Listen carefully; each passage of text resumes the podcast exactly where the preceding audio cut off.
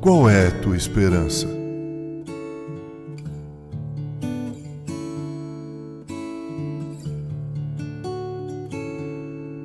No versículo 5 do Salmo 62, lemos: Dele vem a minha esperança.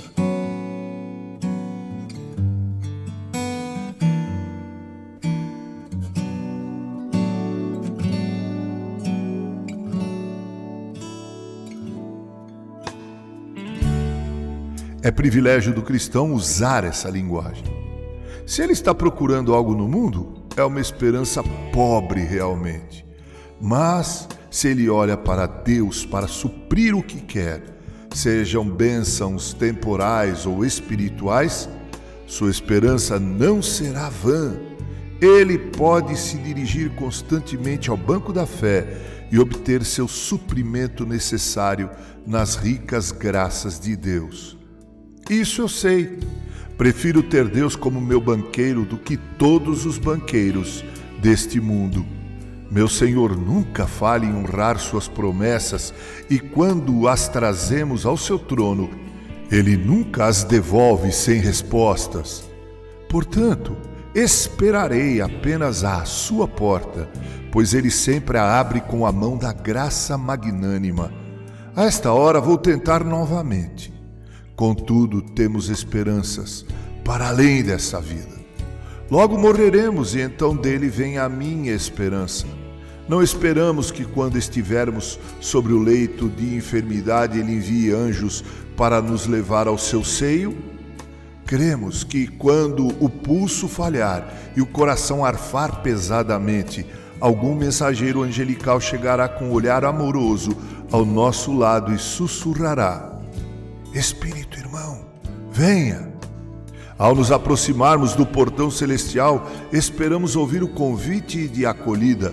Venha, bendito de meu Pai. Herde o reino preparado para você desde a fundação do mundo. Esperamos harpas de ouro e coroas de glória. Esperamos logo estar entre a multidão de seres brilhantes perante o trono. Estamos desejando a hora em que seremos como nosso glorioso Senhor pois haveremos de vê-lo como ele é.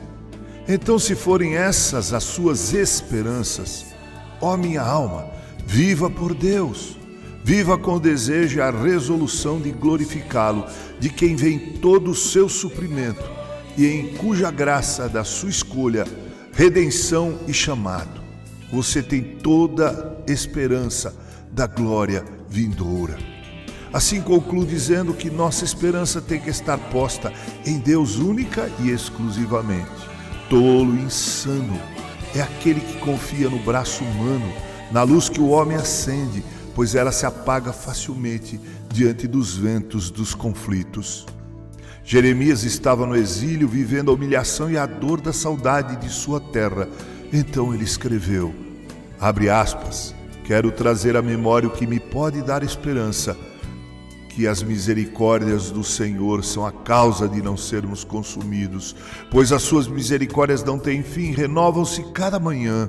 Grande é a tua fidelidade, a minha porção é o Senhor, diz a minha alma. Portanto, esperarei nele, fecha aspas, Lamentações 3, versículo 21 a 24. Querido e prezado ouvinte, em que ou em quem repousa tuas esperanças? Se não sabes responder, convido você a que olhe para Jesus, pois é nele que toda a nossa esperança ou esperanças para hoje e para amanhã podem ser de alegria e júbilo, luz, paz e bonança. Só em Cristo há real e verdadeira esperança. Ele venceu nosso maior inimigo, a própria morte. Então creia e confie nele escrito por Charles Haddon Spurgeon, adaptado pelo reverendo Mauro Sérgio Aiello, com carinho.